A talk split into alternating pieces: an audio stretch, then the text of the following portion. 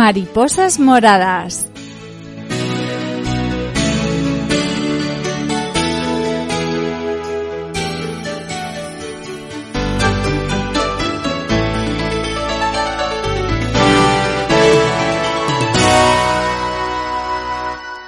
Buenos días a todos, bienvenidos una semana más a nuestro programa Mariposas Moradas, donde damos visibilidad a las personas que padecen lupus y trabajamos para sensibilizar frente a los problemas y clínicas que esta patología presenta. El tema que hoy vamos a abordar es la fatiga, el cansancio en el lupus, y de ello vamos a hablar con el doctor Guillermo Ruiz Irastorza, perteneciente a la Unidad de Investigación de Enfermedades Autoinmunes y del Servicio de Medicina Interna en el Hospital Universitario Cruces de Bilbao. Buenos días, Guillermo. Hola, buenos días, ¿qué tal? Bienvenido a los micrófonos de CLM Activa Radio. Es un placer tenerte aquí con nosotros. Lo mismo digo. El cansancio es un síntoma caracterizado por una sensación generalizada de debilidad, tanto física como psíquica y constituye una de las complicaciones más frecuentes en los pacientes de lupus. De hecho, hasta el 90% de los afectados por esta enfermedad autoinmune padecerá cansancio extremo a lo largo de su vida. Esto muestra claramente el impacto negativo del cansancio sobre la calidad de vida de los pacientes. Guillermo, ¿cómo describes el cansancio en el lupus? Bueno, pues, el cansancio creo que todo el mundo sabe lo que es, aunque es yo más más eh, fácil eh, sufrirlo que definirlo, ¿no? Pero yo, yo, creo que se puede decir que es pues una, eh, una sensación continua de, de falta de energía, ¿no? Y, y, y, de incapacidad de llegar, ¿no? O sea, muchas veces la gente te dice, es que es que no puedo, ¿no? O sea, me pongo y yo lo intento, pero a las 5 de la tarde estoy ya que, que, que, me metería en la cama y no saldría hasta, hasta el día siguiente, ¿no? Y, bueno, pues eh, es un es un síntoma, una sensación que es muy difícil de, medir, pero desde luego es de las de las cosas eh, que más impacto provoca en la calidad de vida de, las pacientes. ¿eh? Entonces, hay que tenerlo muy en cuenta. ¿Cómo repercute este síntoma a nivel emocional en el paciente? Porque estamos hablando, Guillermo, de uno de los síntomas más invisibles para quien no padece la enfermedad, pero a la vez es el síntoma más incapacitante. Y por ambas razones, eh, lleva al paciente a sentirse juzgado por la sociedad. ¿Cómo repercute emocionalmente en el paciente de lupus? Claro, por la sociedad y, por su entorno cercano, por la familia, ¿no? Yo creo que esto, lo digo muchas veces, ¿no? Si, una paciente pues tiene unas manchas en la cara o tiene una, rodilla hinchada, pues eso todo el mundo lo ve, ¿no?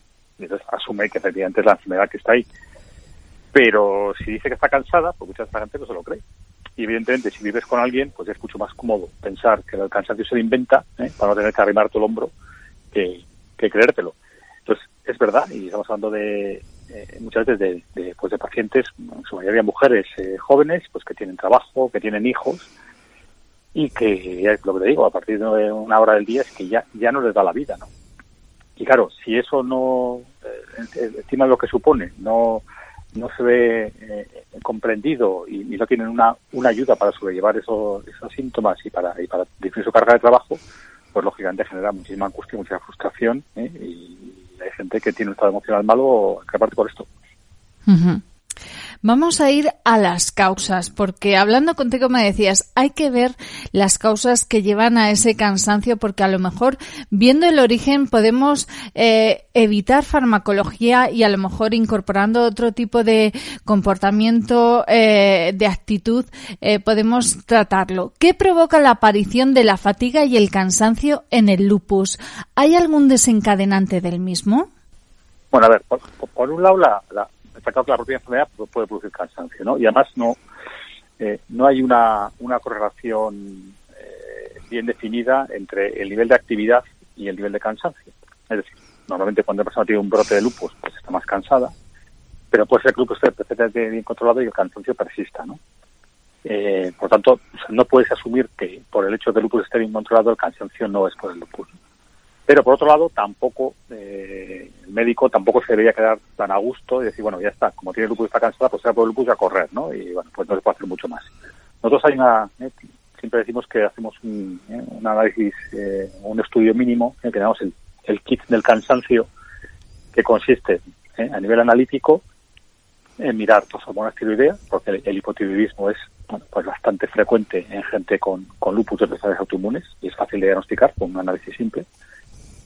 Eh, la falta de hierro, porque muchos de, los pacientes de lupus son mujeres jóvenes y las mujeres jóvenes muy frecuentemente, por el tema de, las menstruaciones, tienen, tienen bajo el hierro, no necesariamente con anemia. ¿eh? Cuidado, porque esto también es, un, es un, algo que, que, confunde, ¿no? O sea, decir, la gente que tiene niveles bajos de hierro, de ferritina en realidad, que es lo que mide los depósitos de hierro en el cuerpo, puede estar muy cansada y con dolores musculares, incluso sin eh, presencia de anemia. ¿eh? Primero aparece eso y luego ya la anemia es después. ¿eh? Si tienes anemia estás el doble pero hay gente que con niveles normales de hemoglobina, de matíes, ¿eh? puede tener un cansancio extremo debido a los niveles bajos de, hierro, ¿no? Y esto, esto, esto también hay que mirarlo, ¿no?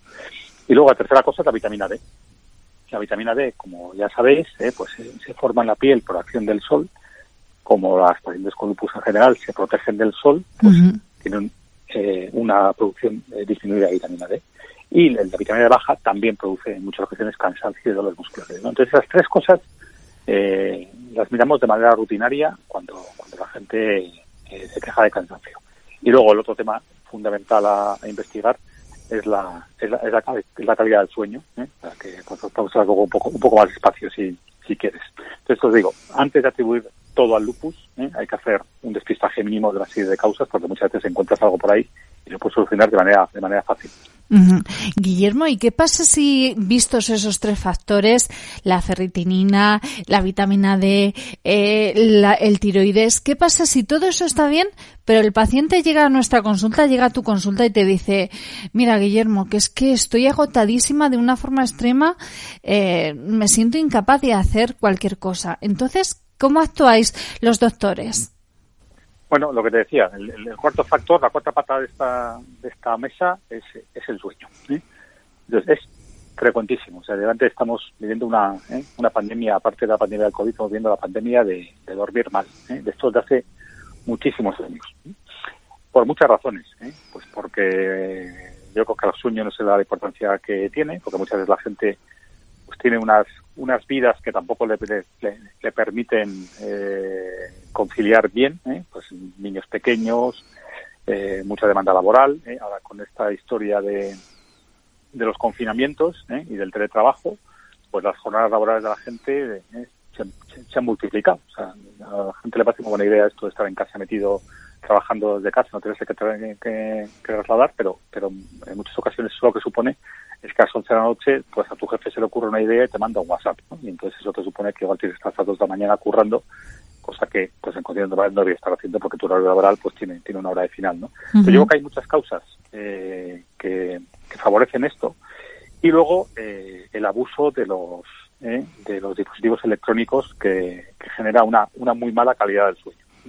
Entonces, lo primero, si todo lo otro está bien, incluso aunque lo otro esté mal, hay que hay que investigar eh, si la paciente descansa de guante por la noche. Y no sabe si duerme una cantidad adecuada de horas, que luego eso, pues cada uno tiene las suyas. hay gente que medida ocho horas y hay gente que con cuatro o cinco está bien, ¿no? Pero es muy importante la calidad, es decir, si tú duermes las horas que sean y cuando te levantes de la mañana estás que, te quieres volver a meter en la cama, eso es que tu sueño no es bueno. ¿eh? Entonces también eso tiene, tienes, tienes que solucionarlo. ¿Eh? Si todo eso está controlado, entonces ya podemos entrar en otras, en otras, en otras, en otras consideraciones. ¿eh? Pero lo primero de lo primero ¿eh? son esas cuatro cosas. ¿eh? El hierro, el tiroides, la vitamina D importantísimo, la calidad del sueño. ¿Y de qué forma podemos tratar entonces el cansancio en el lupus para hacer mejorar al paciente? Eh, por ejemplo, en el sueño, ¿cómo lo podemos tratar todos estos factores? A ver, el, si empezamos por el tema de dormir, pues algunas cosas ya, ya las he dicho, ¿no? fundamental estar alejado de, de pantallas una o dos horas antes de ir a la cama. ¿eh? Sobre todo la gente que duerme mal. Sí, hay gente que dice, pues yo me voy a la cama con, con el móvil y duermo con mucha porro. Ya está, pues, pues sigue haciendo lo mismo, ¿no? Pero si eres una persona que duerme mal, aléjate de pantallas, sobre todo de pantallas de dispositivos móviles, de, eh, teléfonos móviles, de, de, tabletas, porque eh, la luz azul que, que desprenden eh, pone al cerebro absolutamente en alerta. ¿eh? Pues eso el cerebro lo interpreta como es de día y empieza eh, a, a producir las hormonas eh, eh, de alerta y eso eh, luego tarda muchas horas en, en, volverse a, a, regular, ¿no? Y luego, pues bueno, eh, intentar tener una, una cultura adecuada de, sueño. Pues no irse a la cama con la tripa súper llena, por ejemplo. ¿eh? No hacer deporte justo antes de dormir. La no, así me canso. Bueno, sí, pero, cánsate un poco antes. O sea, dar un rato largo durante la tarde, ¿eh? pero si te vas a hacer deporte junto a la cama pasa lo mismo, el cuerpo entra en alerta y entonces ¿eh? hasta que vuelve todo a su situación, pues, pues pasan unas unas cuantas horas, ¿no? Y luego intentar no desesperarse, ¿no? O sea, cuando uno se en la cama y no se duerme, pues la gente empieza a hacer cosas. Entonces ahora me levanto, ahora veo una pelea. Entonces, estar ahí tranquila y aunque ¿eh? aunque veas que, que, el sueño no viene, pues tampoco tomarse ¿eh? leer sobre papel es una cosa que también que también viene muy bien y como he dicho intentar tener una vida activa durante el día que te permita llegar a la noche pues con, con un cierto grado de cansancio ¿Y hay alguna medicación para abordar el cansancio, para mejorarlo? Si después de todo esto, después de todas estas ideas que nos has dado, a pesar de eso, el paciente se sigue eh, notando extremadamente cansado, ¿tenéis algún algún recurso farmacológico para solucionarlo? Bueno, esto a veces pasa, ¿eh? que, que efectivamente después de, ¿eh? de, de hacer, digamos, toda la investigación del, del kit, ¿eh? la gente pues, duerme decentemente, el hierro, tal, tal, y ahora sí sigue cansada. Bueno, eh, a veces lo que digo, esto tiene a veces relación con, pues, con, la, con la forma de vivir. ¿eh? Yo te lo digo a la gente, o sea, tu, tu problema no es, no es tu enfermedad, tu problema es tu vida. ¿eh? Y eso a veces nosotros no podemos, no, no podemos entrar ahí. O sea, si una persona se tiene que levantar a la mañana a las 6 de la mañana para ir a trabajar, luego tiene que correr corriendo, hacer la comida a los hijos, volverse ahí alta al trabajo, eh, recoger a los niños del colegio, llevarles a las actividades escolares, hacer la cena, eh, dejar todo preparado para mañana y se va a la cama a las 12, pues es que mmm, ya me contarás qué puedo hacer ahí. ¿eh? Más allá de hacérselo ver ¿eh? y, como digo antes, eh, como he dicho antes, eh, favorecer la idea eh, de, que, de que todas las personas, pero sobre todo las personas que tienen enfermedades de tipo, pues necesitan ayuda, ¿no? Y que, y que en casa esto tiene que ser algo colaborativo. En el caso de que le echemos la culpa al lupus, pues ahí realmente no tenemos demasiadas armas. Evidentemente, si el lupus está activo, pues habrá que habrá que habrá que meter la, enfermedad en revisión ¿no? es muy importante también eh, no abusar de los corticoides este es uno de, nuestros mantras ¿eh? por muchísimas razones pero también por el tema del cansancio ¿eh? porque los corticoides cuando se utilizan a dosis eh, iba a decir altas pero bueno alta no es, no es la palabra correcta a dosis por encima de forma mantenida de 5 miligramos al día, pues si tapajas como 10, tapajas tan asumibles muchas veces por la gente como 10 o 15 miligramos al día, puede producir una, una no despreciable afectación muscular. Los, corticoides producen una, una miopatía esteroidea, que es una atrofia de la musculatura, ¿eh? y que lógicamente cuando tienes la, la musculatura atrofiada sientes cansancio. ¿eh? Entonces hay que tratar la actividad de la enfermedad sin abusar de los corticoides porque eso puede dejar también como secuela un cansancio a largo plazo. Luego con medicaciones específicas, bueno, pues no hay grandes milagros. ¿eh? Los antipalúdicos, la desicloroquina, a veces a la gente le mejora el cansancio.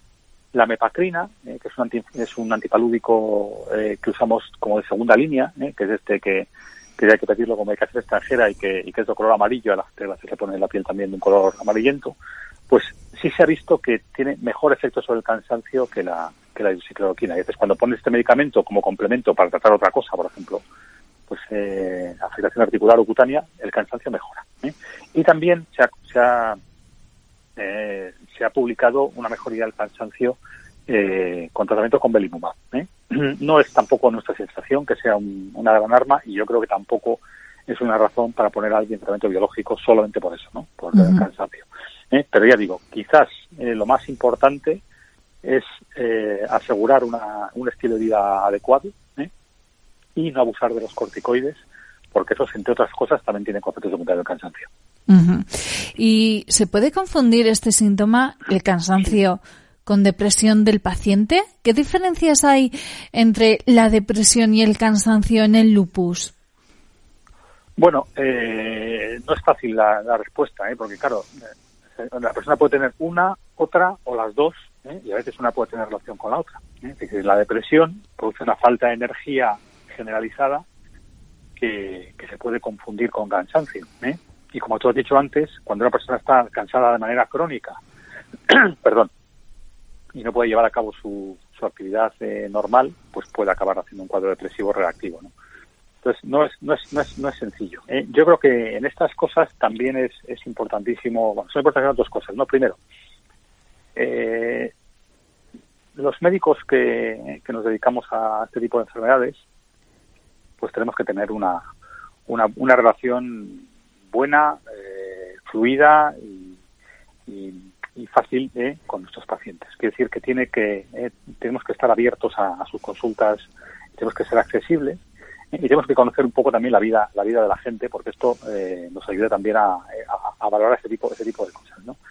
Y luego, pues, la ayuda de, profesionales de, la psiquiatría o psicología, pues también es muy necesaria. ¿Eh? Nosotros, por ejemplo, tenemos una, una psiquiatra que un día a la semana ve pacientes nuestros. ¿eh? En una consulta, de hecho, viene a nuestras consultas, pasa, pasa su, su consulta en una, en una de, nuestras, ¿eh? de nuestras habitaciones y todos eh, todas las semanas, uno de los días, está viendo pacientes nuestras. Entonces, cuando tenemos pacientes que sospechamos que tienen pues un cuadro depresivo, un cuadro ansioso o que tienen un mal manejo ¿no? de, su, de su día a día, ¿eh? pues la psiquiatra nos echa, nos echa mucha mano. Muchas veces sin ni siquiera poner tratamiento antidepresivo o ansiolítico, muchas veces simplemente eh, lo que es la psicoterapia y el, y el ayudar a, la gente a ver cómo tienen que hacer las cosas para llevarlas mejor eh, es, suficiente. ¿eh? Pero como, como en otras, muchas cosas de esta, de esta enfermedad, la colaboración entre especialidades es, es, fundamental. ¿no? Guillermo, el lupus por definición afecta a un grupo de edad joven. Generalmente suelen ser, se suele diagnosticar antes de los 40 años.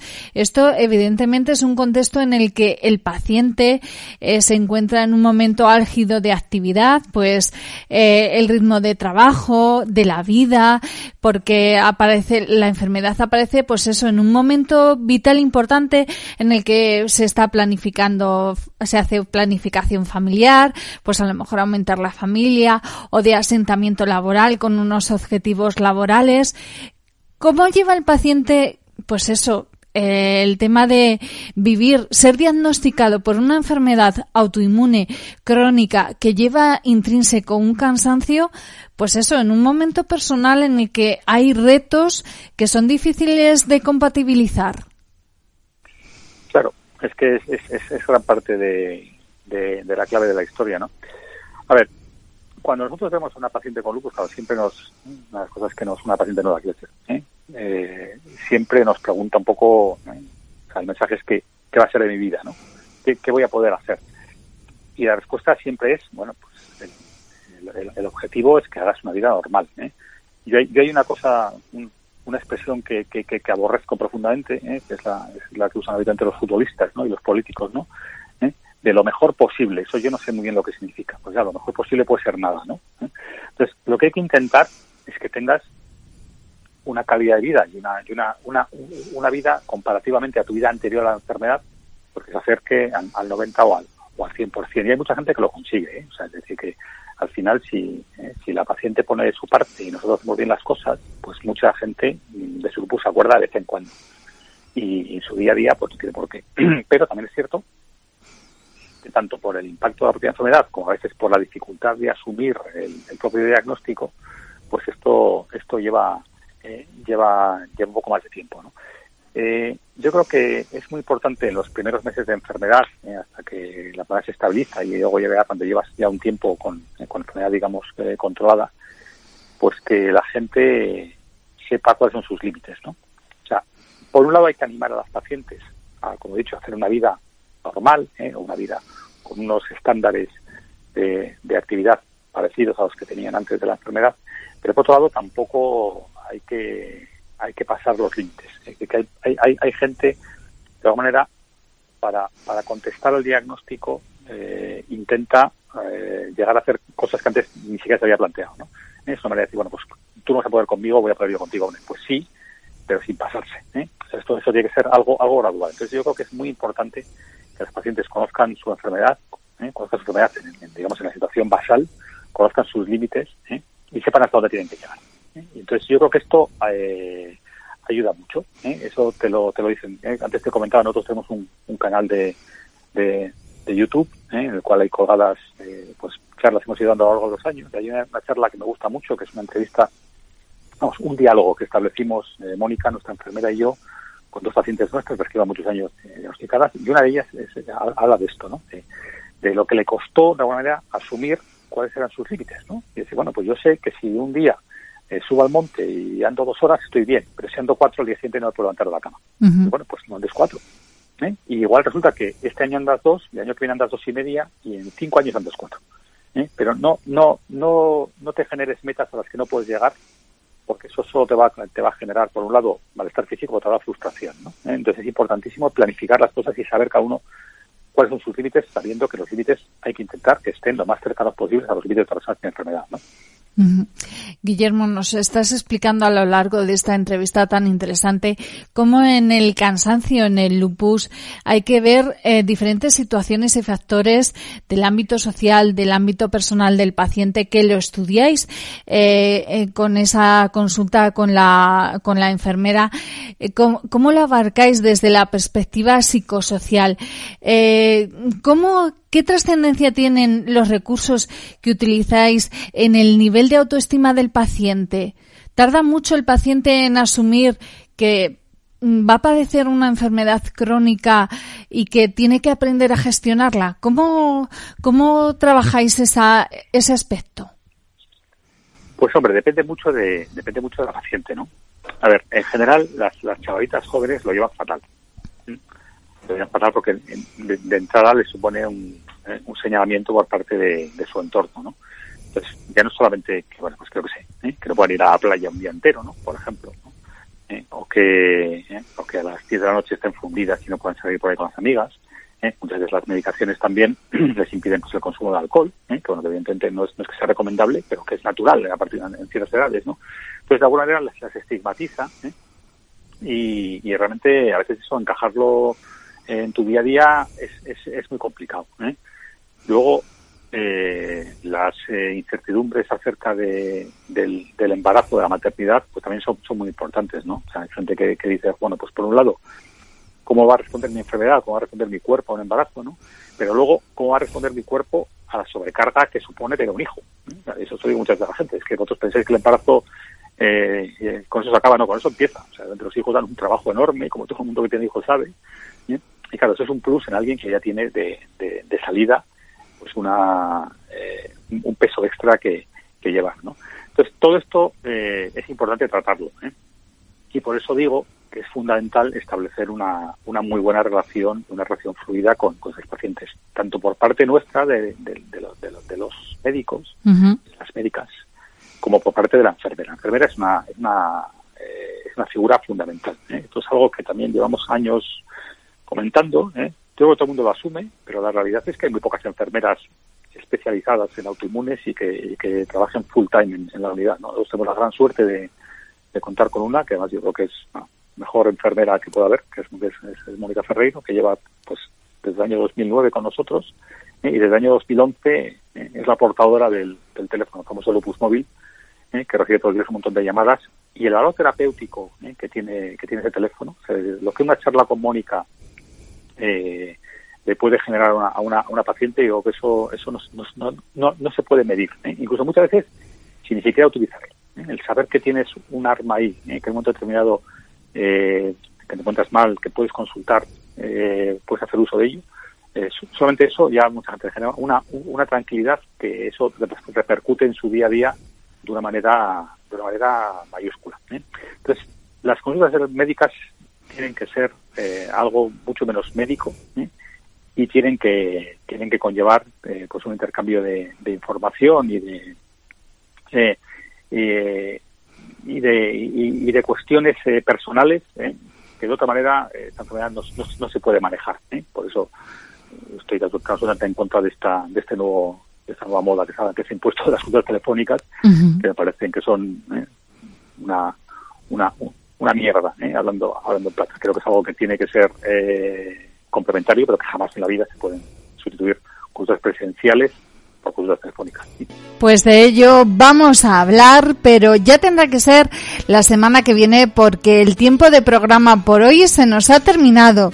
Guillermo Ruiz Irastorza, perteneciente a la Unidad de Investigación de Enfermedades Autoinmunes y del Servicio de Medicina Interna en el Hospital Universitario Cruces de Baracaldo, ha sido un placer tenerte en el programa de hoy. Nos han quedado muchas preguntas por hacerte, así que si te parece, nos nos volvemos a citar la semana que viene para seguir hablando del cansancio. Vale, perfectamente. ¿eh? Pues muchísimas gracias Guillermo y hasta la semana que viene. Y a ustedes, queridos oyentes, lo dicho, muchísimas gracias por la atención prestada.